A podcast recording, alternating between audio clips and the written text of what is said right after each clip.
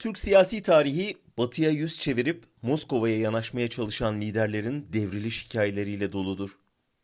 Bunu ilk deneyen ilk başbakan İsmet İnönü oldu. 1932'deki Sovyetler ziyaretinin ardından sıkılaştırılan katı devletçi planlı kalkınma modeli yeni palazlanan müteşebbislerin tepkisini çekince bir süre sonra koltuğunu özel teşebbüsün temsilcisi Celal Bey'e devretmek zorunda kaldı. Ardından Adnan Menderes geldi. 1958 devalüasyonuyla dolar 2 liradan 9 liraya çıkmış, ekonomi tıkanmıştı. Batılı kredi kaynakları tükenince Menderes de Moskova'ya yöneldi. Soğuk Savaş'ta Türkiye'nin nötr kalmasını isteyen Ruslar kredi desteğine hazırdı.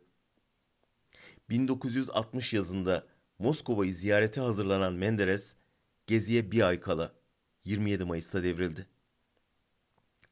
Onun yapamadığını Demirel yaptı. 1967'de Moskova'ya gitti.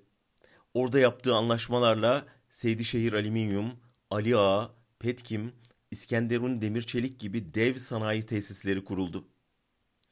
Ancak 1970 yazında haşhaş krizi patladı. Amerika Türkiye'den afyon üretimini sınırlamasını istedi. Demirel baskı için gelen Amerikalı temsilciye ismini Afyon'dan alan bir şehrin bulunduğu Türkiye'de ben Afyon'u yasaklayamam cevabını verdi. Bu krizden 9 ay sonra devrildi.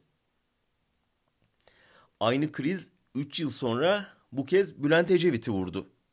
Genç Başbakan 12 Mart'ta ABD'nin baskısıyla konan haşhaş yasağını kaldırınca Washington'un tehditleriyle karşılaştı. 15 Temmuz 1974'te Amerika'ya meydan okumak üzere Afyon'a mitinge giderken gezisini kesmek zorunda kaldı. Bu kez Kıbrıs'ta darbe olmuştu.